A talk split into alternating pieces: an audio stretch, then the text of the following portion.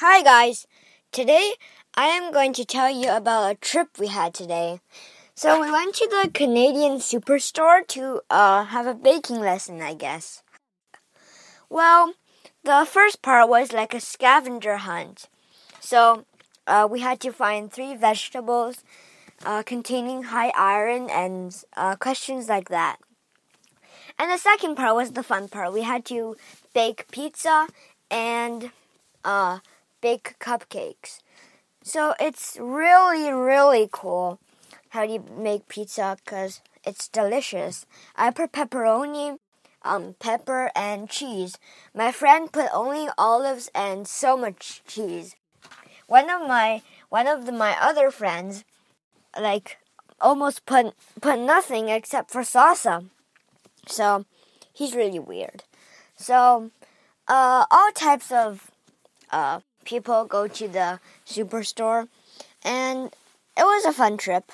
And we made cupcakes. I put um, green icing and made mine a little like a hairstyle thing to make it spiky.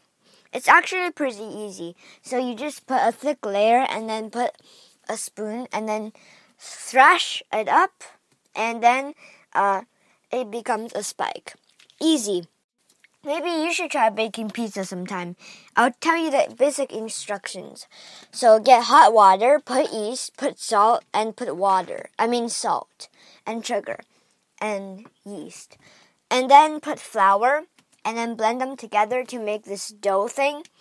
And then put cooking cooking oil and some baking sheets and then flatten the dough into like a smooth circular layer on top of the oil. Yeah.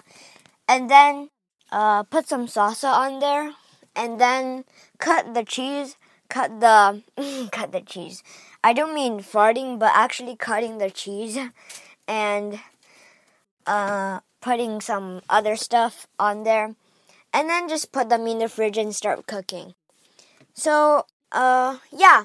I hope you have fun baking if you want to bake too. And bye bye.